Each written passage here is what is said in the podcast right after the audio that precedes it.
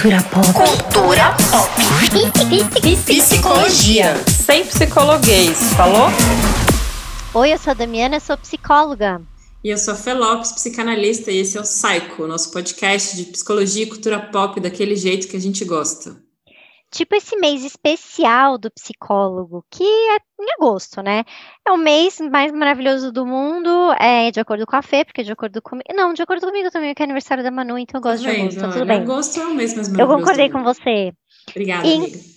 Cada semana vão ter, vai ter um psicólogo aqui legal para contar pra, pra gente sobre os trabalhos maravilhosos que eles fazem e que a psicologia é muito mais que clínica, viu, gente? E hoje quem chega junto com a gente é a Joana Elkis, que faz aquele trampo que ou você morria de medo quando dava ruim, ou era justamente para quem você quem você procurava, a psicóloga da escola. Jo, se apresenta para a galera. Oi, tudo bem? Eu sou a Joana, eu sou orientadora educacional é, no Colégio Equipe atualmente, eu sou psicóloga de formação mas sempre trabalhei em escola e me encontrei esse lugar da, de trazer um pouco do olhar psi para o contexto da escola, né? Conta pra gente, Jo, você sempre quis trabalhar em escola? Eu sempre quis trabalhar em escola, sim. Na verdade, a psicologia e a educação corriam em paralelo, porque eu comecei a trabalhar em escola no comecinho da faculdade. E aí eu gostava da faculdade, eu queria ser psicóloga, mas ao mesmo tempo é, eu queria ser educadora e eu não sabia muito como juntar as coisas, porque não é que eu queria ter as duas vidas, assim, tipo, trabalhar na escola e ter consultório. Eu queria juntar mesmo as coisas. E aí eu trabalhei como professora bastante tempo e depois descobri esse campo da orientação educacional que consegue unir esses dois olhares. Eu já tenho uma pergunta, assim, qual que é a diferença do psicólogo na escola, o psicólogo escolar, o orientador educacional? O orientador educacional sempre é um psicólogo? Boa pergunta. Acho que não, não é um pré-requisito ser psicólogo, mas acaba que muitas vezes é. é. E normalmente não tem as duas funções, assim, ter o orientador e o psicólogo da escola. Nas escolas que eu trabalhei, o orientador faz esse papel e aí não tem psicólogo da escola. O que tem é vários tipos de orientador. Então, por exemplo, tem orientador de, de práticas inclusivas, que trabalha com as questões de inclusão da escola. Tem orientador educacional e orientador pedagógico, ou, o, por exemplo, eu sou orientadora educacional e pedagógica. O que, que é educador, educa... É orientador educacional e pedagógico, assim? Pedagógico não é educacional? É, pedagógico é mais das questões de conteúdo, de projetos do grupo, e educacional é mais das relações, assim, é a parte que eu mais gosto, a parte mais psi. Então, de toda... meu trabalho. Pode falar. Ai, desculpa, cortei você, a convidada. Olha, Damiana, realmente. Gente! Depois eu que sou lacaniana. Não, ainda bem que você é mulher. Fã. Tá tudo bem. É, então, exato. Tô parecendo um homem branco hétero, cara. Que horror. É. Não, é que eu ia te perguntar assim: toda escola tem isso? Sim, quer dizer, deveria, mas hum. não. é, acho que é um privilégio, né, ter esse olhar especializado. Mas todo mundo tem que fazer essas coisas, entendeu? Pode não dar esse nome, mas tem alguém olhando para as coisas que eu olho, assim, que são é, as professoras, as crianças e as famílias, né? Então tem essas três frentes de trabalho. Mano, você gosta disso? Pior que eu gosto. É, gosto mais de, de alguns pedaços do que outros. Puta treta, os momentos. professores, as famílias e as crianças é, angústia por todos os lados. Tá suave ficar no consultório, viu, gente? É, na pandemia ficou mais difícil. Nossa, eu posso imaginar na pandemia, né? Porque aí é isso, tem uma demanda de, imensa de todos os lados, né? E às vezes inconciliável até, né? É, fora as demandas do mercado, quando você pensa numa esco em escolas particulares, né? Assim, eu fico lembrando do orientador, assim, da escola, como esse lugar que era bem isso que a gente botou na introdução, sabe? Ou era, tipo, quando a pessoa te chamava, você já tremia nas bases, porque, tipo, a casa caiu, Ou era justamente aquela figura que, quando acontecia alguma coisa, você que ia procurar na escola para contar que, sei lá, você está vivendo uma dificuldade, até uma coisa meio filme americano, né? Sabe? Era meio coordenador pedagógico isso. Porque essa orientadora, orientação educacional, fico pensando que esses dias eu estava assistindo um filmezinho com a Manu, é, de um menino, uma menininha, que eles iam prestar o vestibular, Harvard, e aí tinha essa pessoa, essa figura, que conversava, que era tipo uma psicóloga mesmo, e que discutia com eles as melhores opções de faculdade, onde eles iam se encaixar melhor, por que eles queriam ir aqui ou lá. Eu, é isso que você faz, então, Joana, essa, orientação, que é diferente de uma coordenação pedagógica. Ou é a é. mesma coisa? É que eu faço as duas coisas. Poderiam ser pessoas diferentes, mas eu sou a que ligo para falar. Ah, então, seu filho deu um soco no amigo, precisamos conversar. é... Eu sou aquela que às vezes o professor fala, vai para a sala da Joana. É... mas às vezes eu sou aquela que fala, ai, vem aqui na minha sala para a gente conversar sei lá, tô vendo que você tá mais sozinha no recreio, tá tudo bem. Ai, que Ou, legal. Tá com fome, quer uma bolacha. É, e, e também é que eu trabalho com as crianças menores, né? Então eu não vou discutir a faculdade, mas a, a orientadora do ensino médio, sim. Eu vou falar, ah, e aí, você viu que chegou uma amiga nova na sua classe? Vocês estão conversando? Como que tá sendo? Isso pensando em, em encontros mais individuais, mas também tem uma coisa de ir na roda, fazer uma conversa, fazer assembleia com as crianças, tem aula de OE, e aí a gente discute as questões do grupo ou as questões da escola, eles votam, é muito bonitinho. Ai, gente, que eu quero voltar para a escola. Por que que eu não tô na escola nessa época? Eles votam tipo o que que vai rolar na escola, sim? É, tipo, precisamos melhorar o parque. O é, que, que vocês acham que pode melhorar? Ah, eu acho que tem que ter um balanço novo.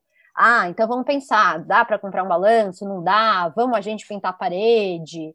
Ou vocês precisam cuidar melhor dos brinquedos? Aí eles sugerem, ah, vamos fazer uma lista que cada dia da semana é um grupo que arruma. Né? Então a gente vai procurando soluções junto. Que legal. Bom, estamos falando de, uma, de escolas que têm esse perfil que o orientador pedagógico ou o, a gente está nessa confusão, né? Orientador escolar pedagógico. Enfim, você tem essa possibilidade de fazer essas coisas com as crianças, né? Porque acho que também tem um lugar dentro da psicologia é, e da educação de muito de normatividade. Não tem muitos lugares de ser esse lugar de quem bota a norma, quem diz o que é certo, o que é errado. Tem, tem isso. É, e tem também o jeito que a representação é, desse papel da escola, tanto para as crianças quanto para as famílias, né? Então, pode ter uma figura do orientador que é aquele que enquadra as crianças, Isso. que tem que dizer que tem que cumprir a regra, e mesmo para as famílias, né? Do tipo, ah, sua orientadora me chamou para uma reunião, o que, que você aprontou? Né? Isso, é, é ou a, a, família que de repente fala, ai, Joana, preciso falar com você, estou me separando, vamos conversar, sabe? Então, acho que depende um pouco da instituição, da, do perfil do, do próprio orientador, orientadora, é, e da condição de trabalho possível, né? A gente está falando desse recorte social, é, de escola particular, de família de esquerda da, do Vale Encantado do Rio Pinheiros, né? Esse eu não conhecia, cara. Vale Encantado do Rio Pinheiros é novidade. Ah, cara, maravilhoso. Mas mesmo no Vale Encantado, quais são, assim, o que, que você coloca como quais são os maiores desafios do trampo do psicólogo na escola? Quando você pensa, principalmente até nisso que você falou do lance da pandemia e tal, nessa interface com tanta gente, né? Tantas instâncias institucionais. É, acho que nesse contexto da pandemia, todas as angústias estão maiores, né? Então, meu trabalho passa muito pela escuta, né? Então, chega a angústia é, das crianças que estão em casa e, de repente, odeiam fazer aula pelo computador. É, chega a angústia das famílias que estão, por exemplo, se separando porque tá todo mundo se separando na pandemia. ou porque o filho, a família tá com medo da criança não tá aprendendo, ou tem uma criança que tá muito resistente ali a esse modelo de aula, ou a criança, a gente abriu presencial e a criança tá com muito medo de ir, porque ouviu tanto falar das questões do coronavírus que não quer sair de casa. É, e as angústias das professoras, que estão malucas, trabalhando dobrado, os pais se metendo muito no contexto da sala de aula, porque estão ali muito mais perto. Então, esse desafio, e acho que a expectativa de que eu vou ter as respostas, sabe? De que eu vou resolver, ou de que se a gente tiver mais 20 minutos de aula por semana, vai estar tá tudo maravilhoso e o Bolsonaro não vai existir, sabe? Não, eu não, não vou dar conta dessa angústia. Eu fico pensando nisso, Jô, quando você vai falando, eu vou pensando que me angustia muito esse é, depois da pandemia, esse tipo de pensamento que vem surgindo, né? É, que eu vejo as escolas funcionando como se nada tivesse acontecendo fora. É, então, eu tenho a vivência, é que a minha, é que a escola da minha filha também é Vale Encantado, né? Porque todo mundo tricota, enfim. Mas tem uma visão das, dessas coisas da, de, dos adolescentes que eu atendo que continua ali uma demanda muito forte do conteúdo, do vestibular, não sei o quê. E eu acho isso tão louco, porque a gente está vivendo uma situação atípica pandêmica que a gente nunca viveu antes e, e, as crianças e todos nós, né? Mas aqui levando para o contexto da escola, estão tendo que performar e aprender e, e, dar conta como se nada tivesse acontecendo. Então, às vezes eu tenho a sensação, assim, fico pensando na época da peste, as pessoas ficavam trabalhando é, como se nada estivesse acontecendo. Eu fico pensando isso. Na época da peste, as pessoas estavam lá se protegendo da peste. Era esse o job que você tinha que performar. Ninguém estava lá eh, fazendo tabuada com você ou, ou, perguntando se você tinha escrito a redação com introdução, desenvolvimento, desenvolvimento e conclusão. é, é, é era, é, eu acho que era isso, você vivia na gripe espanhola, você vivia o caos, você estava ali, você, como é que eu sobrevivo? Agora eu tenho a sensação que tem uma desconexão da realidade. Conforme eu vou vendo essas escolas funcionando, então tava, a escola da minha filha fechou ano passado por conta da pandemia, não conseguiu se segurar, minha escola montessoriana que eu amava. E aí eu comecei a procurar outras, e aí era isso, ah, a apostila e não sei o que, não sei o que lá. Aí eu, gente, pelo amor de Deus, as, as pessoas não estão tomando a realidade do, do, que isso se impõe, assim. E aí eu começo a ver, a acompanhar, é, e vai me dando uma angústia no sentido de tipo, cara, esse é um grande momento para a gente repensar coisas. E as coisas continuam acontecendo e os pais, e, e, assim, as pessoas que estão de fora, os pais, quando a escola dá um, uma apertada no freio, os pais exigem que volte a correr. Então é muito difícil mesmo, assim, né? É, acho que isso esbarra talvez no maior desafio que eu sinto, que é fazer parceria, que é sentir que a gente está no mesmo time, sabe? E, e aí acho que tem um fenômeno também bem vale encantado do Rio Pinheiros, que é uma postura de cliente, às vezes, que as famílias assumem, né? É, então é uma ideia de que a gente precisa entregar ali o que a gente, o que eles estão pagando. Na verdade, pensando no contexto polêmica aí, né? Não sei se vocês vão publicar essa parte, mas pensando Tem no que contexto. Fala, se você quiser, a gente.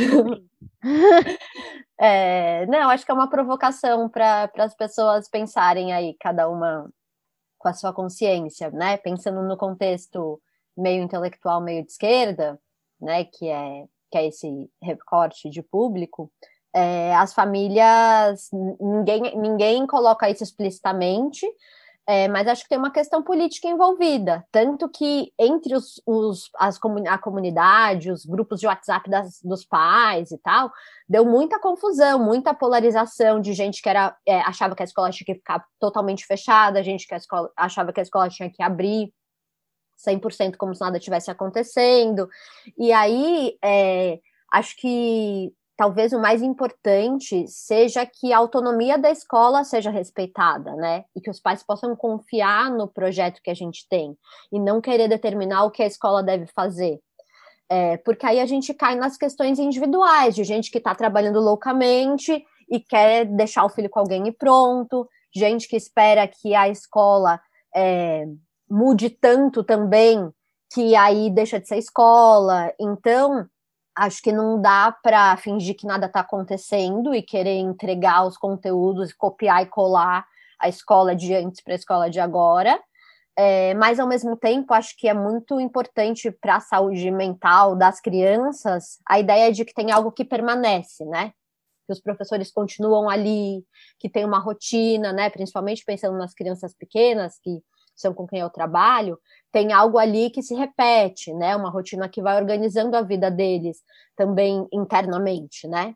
E, e é isso, eu vou olhar sempre para as crianças antes de olhar para os pais, apesar de que quem me manda e-mail e quem marca reunião diretos são os pais e as mães, mas eu sempre faço questão de colocar as crianças na frente e ver o que, que faz sentido para elas. É, acho que isso que você trouxe sobre esse momento, né, e essa provocação, assim, acho muito válido, né, porque Estamos todos no Vale Encantado, não, não, necessariamente em Pinheiros, mas em escolas que dialogam com essa proposta, mas que no momento da, pandemia, da pandemia as pessoas se revelam, né? E as escolas também, obviamente, mas as pessoas se revelam ali do tipo, quase isso, numa postura clientelista total, assim, do tipo, me entrega aí. É, eu vivi a experiência de ouvir assim, ah, mas fulano tá muito entediado, a gente precisa de mais tarefa. Eu pensava, mais? Maluco, não tem uma condição de fazer tarefa com essa pessoa, cara.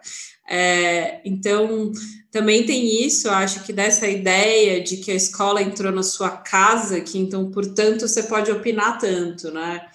Porque que é um lugar horroroso, que o que rola com a professora na sala é dela e da minha filha na sala e da turma dela, né? Assim, eu acho que os professores foram levados num limite da vida psíquica deles, assim, absurdo, né? Assim, eu vejo minha irmã é professora, é, eu vejo minha irmã em muitos momentos, acho que foi o, esses últimos meses, o que eu mais ouvi dela pensando em desistir, assim, tanto pela sobrecarga de trabalho, né, de você se inventar, porque você também nunca foi educadora na pandemia de uma escola online, Principalmente a gente que está falando de escolas que eram muito mais analógicas do que digitais. Então, que tipo, a escola da minha filha não tinha nem agenda online, que você sabe, assim. É, então, acho que tem isso também, de que a gente está inventando enquanto a gente está fazendo, né? E as famílias uma exigência de que a, a escola já soubesse o que fazer, e que você já tivesse resposta e ao mesmo tempo eu vejo muito é, esse lugar da angústia da escola na hora que é pressionada pelas famílias, aí pensando como quem atende crianças, né?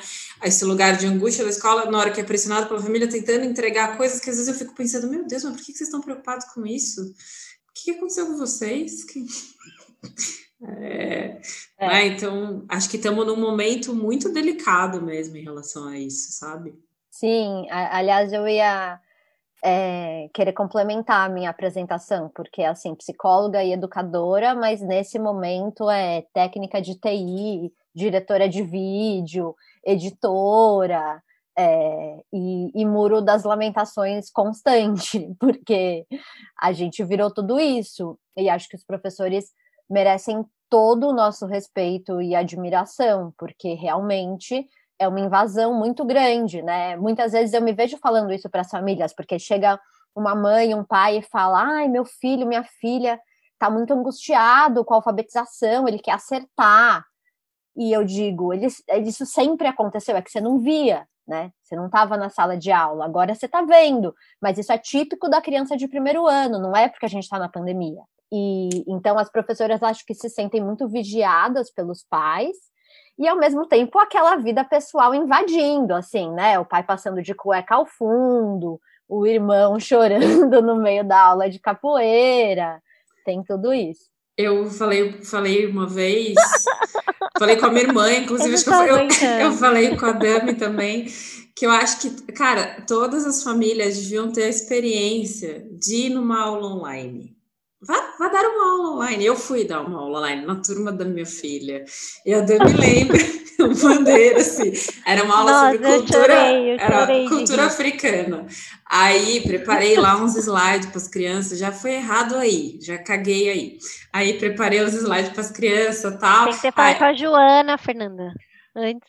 Aí as crianças. Não, então, aí as crianças começaram, eu fiz uma fala aí sobre os animais que existem no continente africano. Mal cagada. Porque daí todos começaram a falar ao mesmo tempo. Ah, eu já vi um camelo, minha mãe já viu um camelo. Eu fui no Bate-Carreiro, no Bate-Carreiro tem um camelo. Você já foi no Bate-Carreiro? Ah, tinha uma macaca. Cara, aí de repente uma criança que ouviu alguma coisa que eu tinha falado antes começa a falar assim: o que, que é desigualdade social? Eu já vi uma pessoa pedindo comida na rua, todos ao mesmo tempo, cara. Mas você é mãe da Estela, cara, desesperador. E eu só sorrindo, assim, a orientadora da, da, da minha filha depois falou: ai, foi muito bom. Você sorriu a aula inteira, eu tava desesperada, tava sorrindo de desespero. Sim, é, tem um meme assim, que é tipo, crianças, peguem a agenda. E aí, meu dente caiu, quero fazer isso, cocô, é isso. mãe, quero água, professora, já tá acabando a aula. É isso todo dia. Hoje, hoje no almoço, a gente estava conversando, aí a Manu falou assim, gente, por favor, vocês estão falando muito alto. Eu acho que eu vou ter que cantar a música que a minha professora canta quando, quando a gente fala alto. Aí, quando a gente tá muito agitado. Aí eu falei, ah, quando você volta do, do, do intervalo, filha, ela, não, todo momento, mãe, todo momento. Gente, não, não tem condição. Não, não tem condição. A minha irmã, perto de aplicar uma, uma prova, tal, falando, não tem, não sei o que fazer. Porque eu pergunto para eles, gente, 4 menos 0. Aí eles, zero. Não, não, gente, de 4 tira nada, nada. 2? Não, gente, 4 tira nada.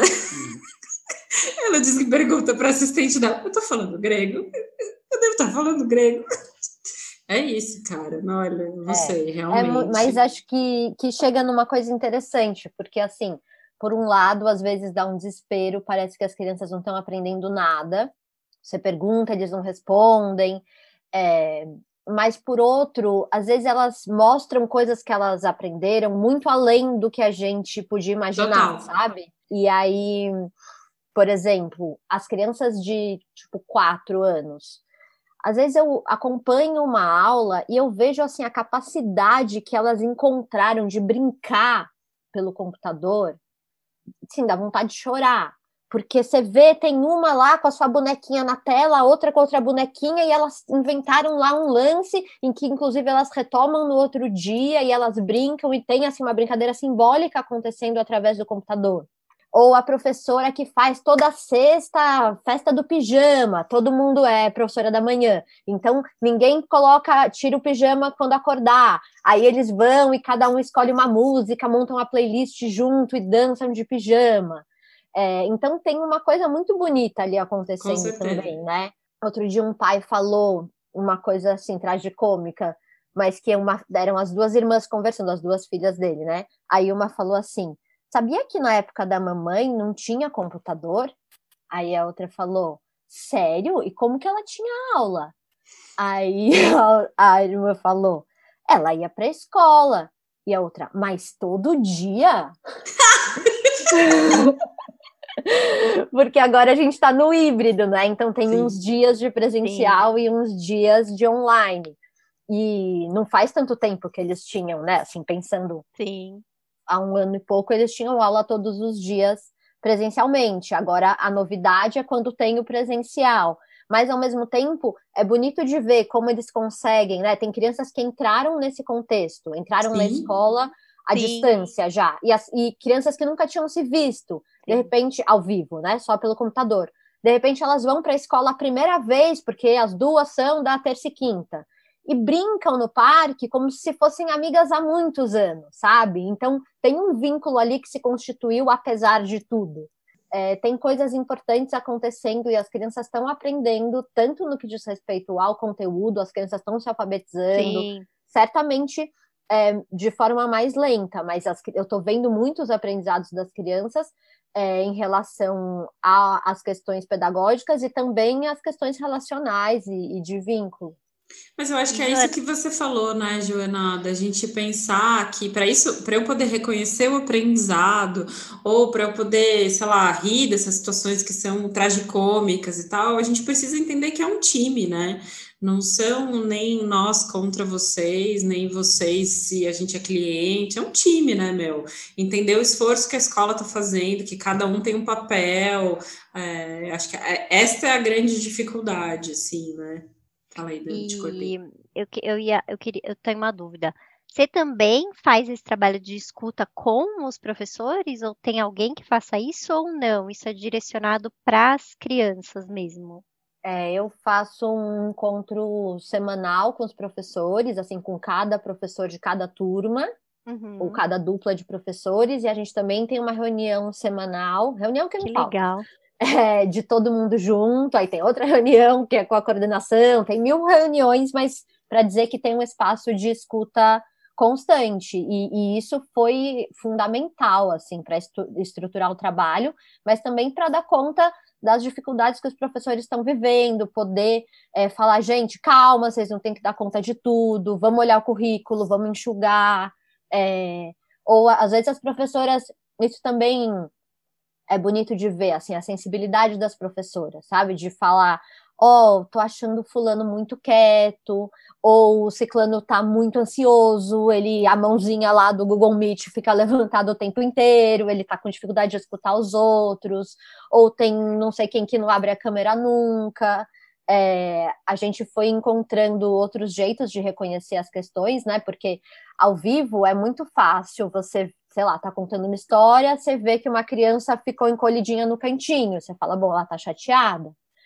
Se você tá num, contando história pelo computador e uma criança fecha a câmera, você não sabe se a internet dela caiu, se a mãe tá saindo do banho, se ela tá triste, se ela tá chorando, se ela tá brava. Então, é, as professoras é, têm uma capacidade incrível de compreender os alunos e uma atenção, né? Pensando também nesse contexto de uma escola que tem, sei lá, 20 crianças no máximo, né, em cada turma. É, mas um olhar para elas que não deixa de acontecer, mesmo sendo mediado por tecnologia. Que legal, que muito importante. Muito importante.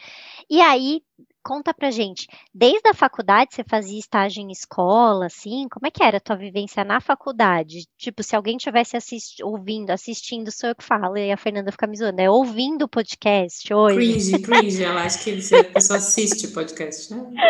Idade, né, gente? É e tá na, tá na faculdade, assim, o que, que você diria caso essa pessoa quisesse ir para essa área da psicologia escolar? Assim?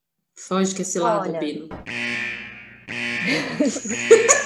De certa não, forma, mentira. sim, porque assim, tem que Cara, a gente, eu vou, eu vou te atropelar. A gente tinha uma professora de educação muito foda. Você teve aula com a Lourdinha? É, era muito apaixonante, Núcleo cara. de educação. Nossa, era muito legal. Ah, eu gostava também, eu amava, sabia? Nossa, eu amava aquelas meia calça dela, que ela ia parecendo a bruxa do oeste da, do Mágico de Oz, eu amava muito. Foi uma experiência muito legal mesmo. Fez, fez essa coisa de entender os lances dos, a importância desses grupos, é, de pensar que o porteiro da escola é educador e tal. Foi uma experiência muito importante na minha formação, assim. Agora, eu não sei como é que tem sido nas faculdades, o que é psicologia e educação, né? É, acho que tem várias frentes. É, com certeza a lutinha foi fundamental para minha escolha, é, de entender essa dimensão né, social que está diretamente ligada à educação. Não que a clínica não tenha, é, mas acho que poder olhar assim, para esses processos coletivos. É que eu fiz um caminho um pouco diferente, né? Eu fui para educação, assim, fui professora de sala de aula bastante tempo, para depois virar orientadora. E, na verdade, eu acho que isso é bem importante mesmo para quem, quem quer ser um psicólogo escolar, porque você precisa saber do chão da sala de aula, sabe? Você precisa conseguir escutar os professores, né? Essa pergunta da Damiana é, sobre a escuta dos professores. Você escuta de outro lugar se você já passou por aquilo, né? Inclusive, eu já escutei relatos, especialmente em escola pública, assim, pensando em é, formação que eu dei, assim, de que às vezes, quando chega um psicólogo de fora, já direto nessa função, pode ser visto com, como uma pessoa meio arrogante, assim, do tipo, ai, ah, vou te ensinar como fazer, ou ah, você não pode se irritar com essa criança. Quando você foi professora, você sabe que tem criança que te irrita e que você precisa sair da sala, tomar uma água ou falar pro seu parceiro de trabalho, putz, vai você que para mim não tá dando. Porque aí quando eu vou escutar isso de uma professora, do lugar da orientação, eu não vou julgar essa professora, eu não vou falar não, você tá errada porque você ficou irritada, né? Você precisa saber o que fazer com essa irritação, que é não despejar isso em cima da criança. Mas eu acho importante passar pela experiência de educadora para poder estar tá nesse lugar de psicóloga dentro da escola, ou pelo menos você se oferecer essa experiência de estar na sala de aula, de ter contato direto com as crianças, de se sujar, sabe? Eu sempre desconfio de quem vai muito arrumadinho, porque não dá para sentar na roda. Você não consegue fazer é, perna cruzada se você tá de saia lápis, né? então, desconfie de quem vai de terninho. É, mas, enfim, me perdi na resposta. O que, que era mesmo? Era isso mesmo. Era isso. Cara, eu tenho uma pergunta, assim, na verdade, uma reflexão para a gente pensar junto. Eu sou a psicóloga que recebe as tretas caminhada da escola, muitas vezes. Na pandemia recebi algumas e fechei minha agenda para crianças porque não dou mais conta de crianças enquanto ainda houver quis pandemia. Quis indicar. Quis, Joana quis indicar, eu falei, não, não, não faça isso comigo. E, e, e acho que tem uma construção, quando a gente pensa nessa coisa do time, ela é complexa, assim, né? Porque levou bastante tempo para o dia da marcação com a reunião com a escola não ser o dia da dor de barriga, assim, para mim, sabe? Do tipo, a gente tem reunião com a escola, nossa, vai ser. Aí vem a, a, diretora que eu nunca vi, que nem vê a criança nunca, porque não, várias escolas não vem a professora, que é quem lida com a criança todo dia, aí vem a diretora que às vezes nem sabe o nome da criatura que está falando com você, mas tem que cumprir a tabela da reunião. É, e, e o que eu sinto na imensa maioria das experiências que eu tive foi muito menos um lugar de time e muito mais um lugar do que, que você está fazendo para resolver esse problema que eu botei aí no teu colo. E, putz, cara, é tão difícil, né? Assim, porque você tem lá uma composição de quer entender que aqui eu não tô para falar desta criança só, mas para escutar qual que é a sua demanda. Então, qual que é meu lugar como psicólogo daquela criança que está indo nesta escola X. E aí, quando você atende criança, você atende várias escolas diferentes. Então, eu não tenho só o Vale Encantado e nem e às vezes nem o Vale Encantado me ajuda também. Mas, tipo, é como é um lugar assim que por vezes é muito tenso esse dia da reunião, parece que a gente está indo para uma avaliação. Tipo, entrega aí, o que, que você está fazendo? Fulano continua batendo no fulaninho. Mano, acabei de chegar no caso, cara. É, isso é uma coisa que eu tive muitas experiências positivas, mas a grande maioria é muito nesse lugar do que, que você está fazendo para resolver o problema que a gente já mandou para você. É, e muito menos nessa ideia da gente compor um time, né? Sim, acho que hum, esse fenômeno da batata quente, sabe? Também acontece, às vezes a família joga pra gente, ou a gente acha que tá jogando pra família, assim, tá errada essa lógica, né? Assim, no, tá errado no sentido de que não vai funcionar, não vai funcionar para ninguém. É, e aí, de novo, colocando a criança na frente, não é isso que ela precisa, né? Se Exato. como um problema e, enfim, os processos não se dão desse jeito. E acho que quando pensando na formação, assim, até linkando com a história, assim, de, pensando nos estudantes de psicologia que podem estar ouvindo, você sacar o trabalho em rede, né, pensando em saúde mental, inclusive, né, eu, na faculdade eu fazia o núcleo é, de educação e de saúde mental, né, que falava um monte de SUS, e aí o trabalho em rede e tal, é, eu é, trago esse olhar, mesmo num contexto de escola particular e tal, da gente se enxergar como rede para a família e com os profissionais especialistas que atendem a criança. Então, fono, é, psicólogo, psiquiatra, eventualmente, psicomotricista, são aliados e a gente precisa trabalhar junto, né? É difícil quando a gente tem um profissional que às vezes traz uma percepção muito diferente da escola, também tem que ter jogo de cintura, né? De cara eu, indico os psicanalistas, aí de repente vem um comportamental que eu preciso conseguir conversar, né? E entender o que, que funciona para aquela criança. Às vezes, para aquela criança é mais interessante um behaviorista do que um psicanalista. É, mas também incomoda a gente quando vem um profissional que quer ah, você tem que fazer o exercício do R na hora do recreio. Assim, Total. não estou no consultório, não vou fazer isso. Ou algo que pode ser invasivo para a criança, né? Então, vou observar como que esse aluno está com os amigos. Entrar na sala de aula da criança e fazer uma observação é delicado. Então, acho que a gente tem que se ver como aliado, e mais uma vez se coloca a questão da parceria.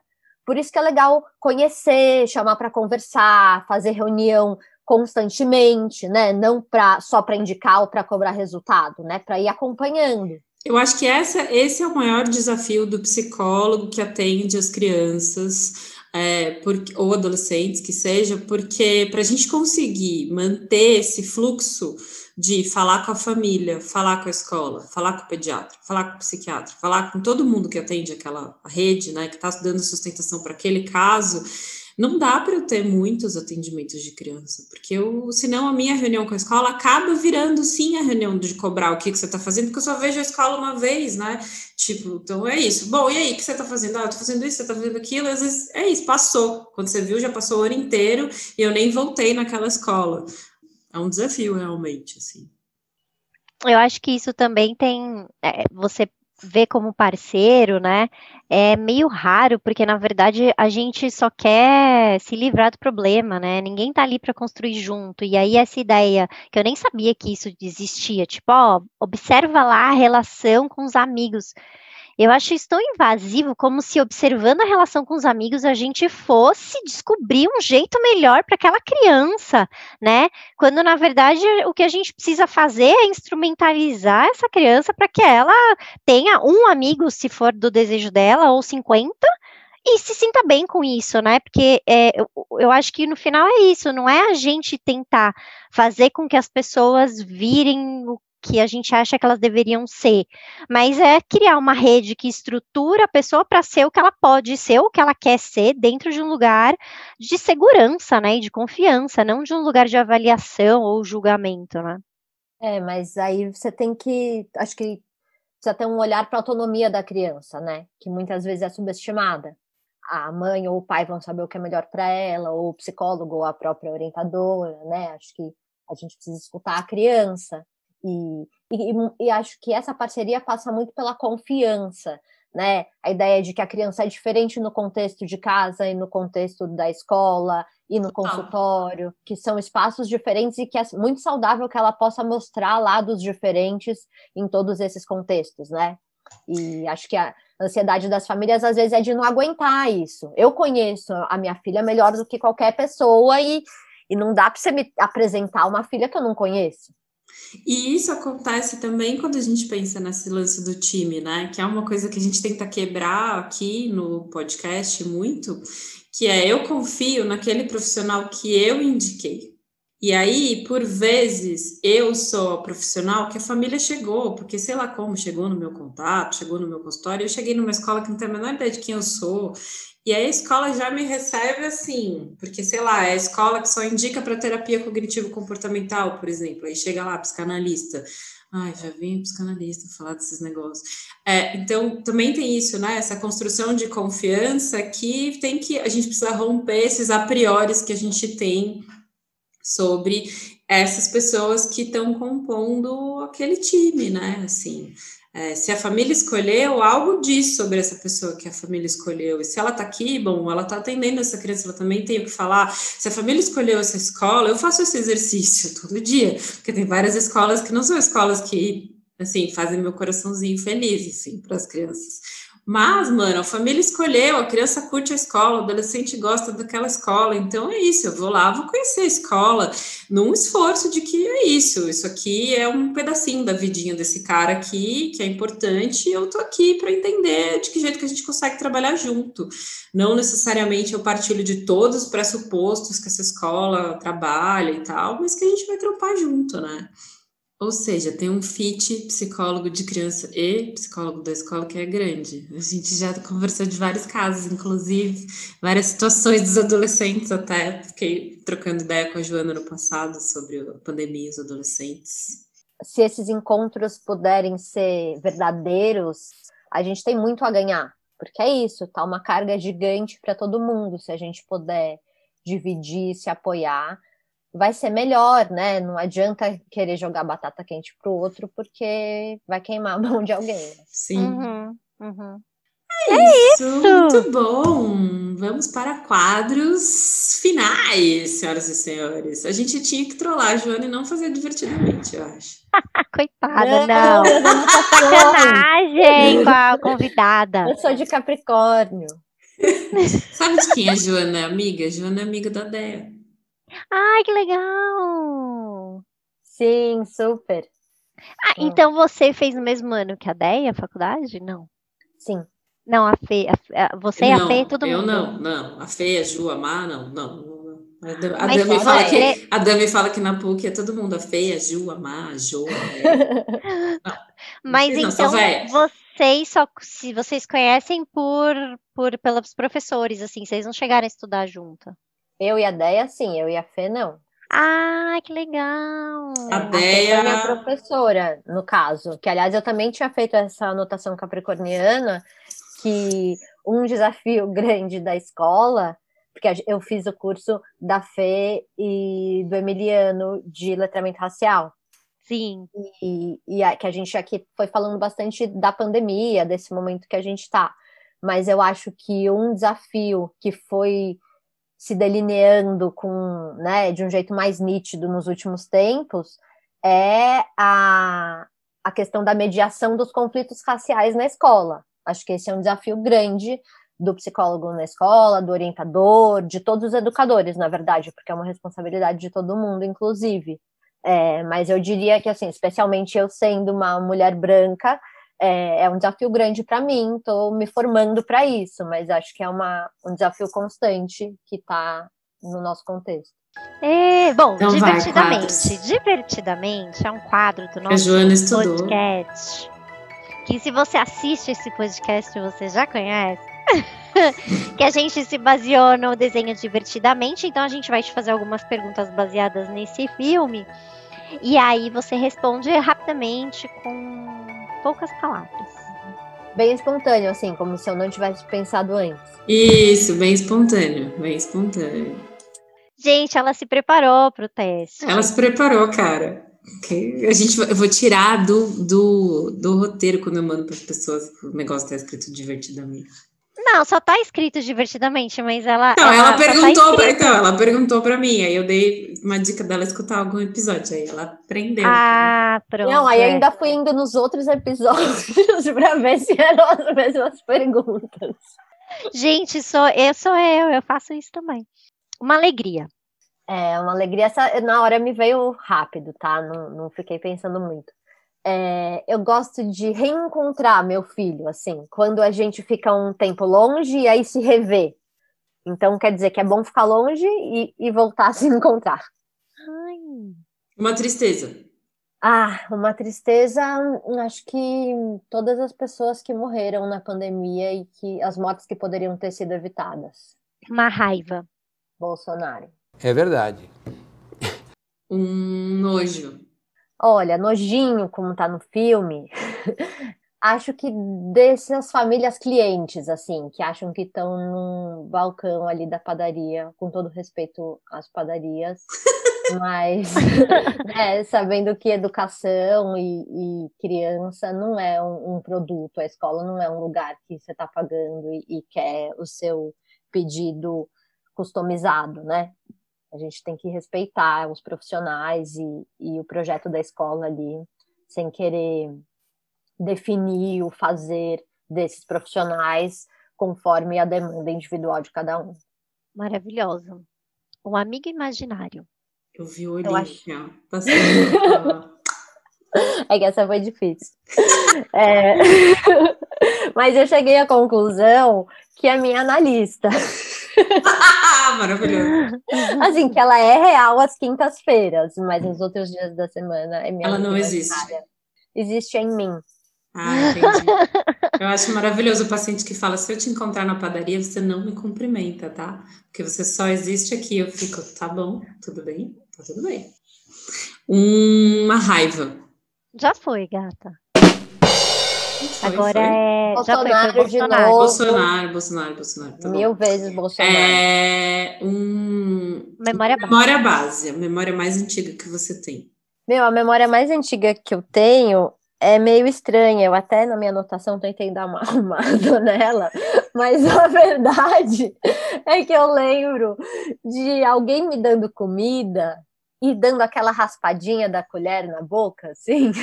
Nossa! Olha, que memória Você maravilhosa. sabe que uma vez eu falei com uma nutricionista e ela me falou que isso é muito prejudicial porque a criança cria uma memória ruim do alimentar-se, porque isso de ficar roçando no lábio o tempo todo cria tipo um distanciamento da, da alimentação. Eu nunca Rolou tinha pensado mim nisso. isso. Eu lembro do geladinho, assim, da colher. Nossa, gente. Queria Eu ter não- esse eu tipo não de memória aí que ideia. vocês têm. Que rufem os tambores, porque está entrando no ar o quadro Dicas e cartas dos ouvintes. A minha dica de livro é da Virginia Woolf, Um Uau. Teto Todo Seu, Nossa. Hum, mas que, na verdade, eu não acabei de ler. não tem problema, não tem problema. porque- Ah, ela- gente, ela não fez a lição de casa completa, eu não acredito. Mas é porque ela veio de uma motivação tão boa que eu acho que deve servir para todo mundo. Que é essa ideia, assim, porra, a gente tá nessa merda de pandemia há um ano e meio e tá tudo tão bagunçado e atravessado. Para você ser uma pessoa e ser uma mulher e criar, né, e escrever ou clinicar ou educar ou fazer o que quer que seja, acho que precisa de um quarto todo seu, sabe? Um lugar, um teto, um, um, um espaço de individualidade é, no meio dessa bagunça toda. Que para mim um, um momento meu é fazer escaldapé. Eu tenho essa dica que as pessoas Olha. fazer. É uma coisa acessível, fácil. Você esquenta uma aguinha e melhora seu dia.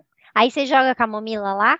Você pode jogar camomila, tipo, dá pra fazer com florzinha, assim, né? Tipo camomila, calêndula, ou com óleo essencial. E aí você pode fazer dependendo do que você, sei lá, bota é, alecrim pra relaxar, coisa de circulação, bota lavanda pra dormir, dá pra fazer vários modelos. Gabaritou o Vale Cantado agora.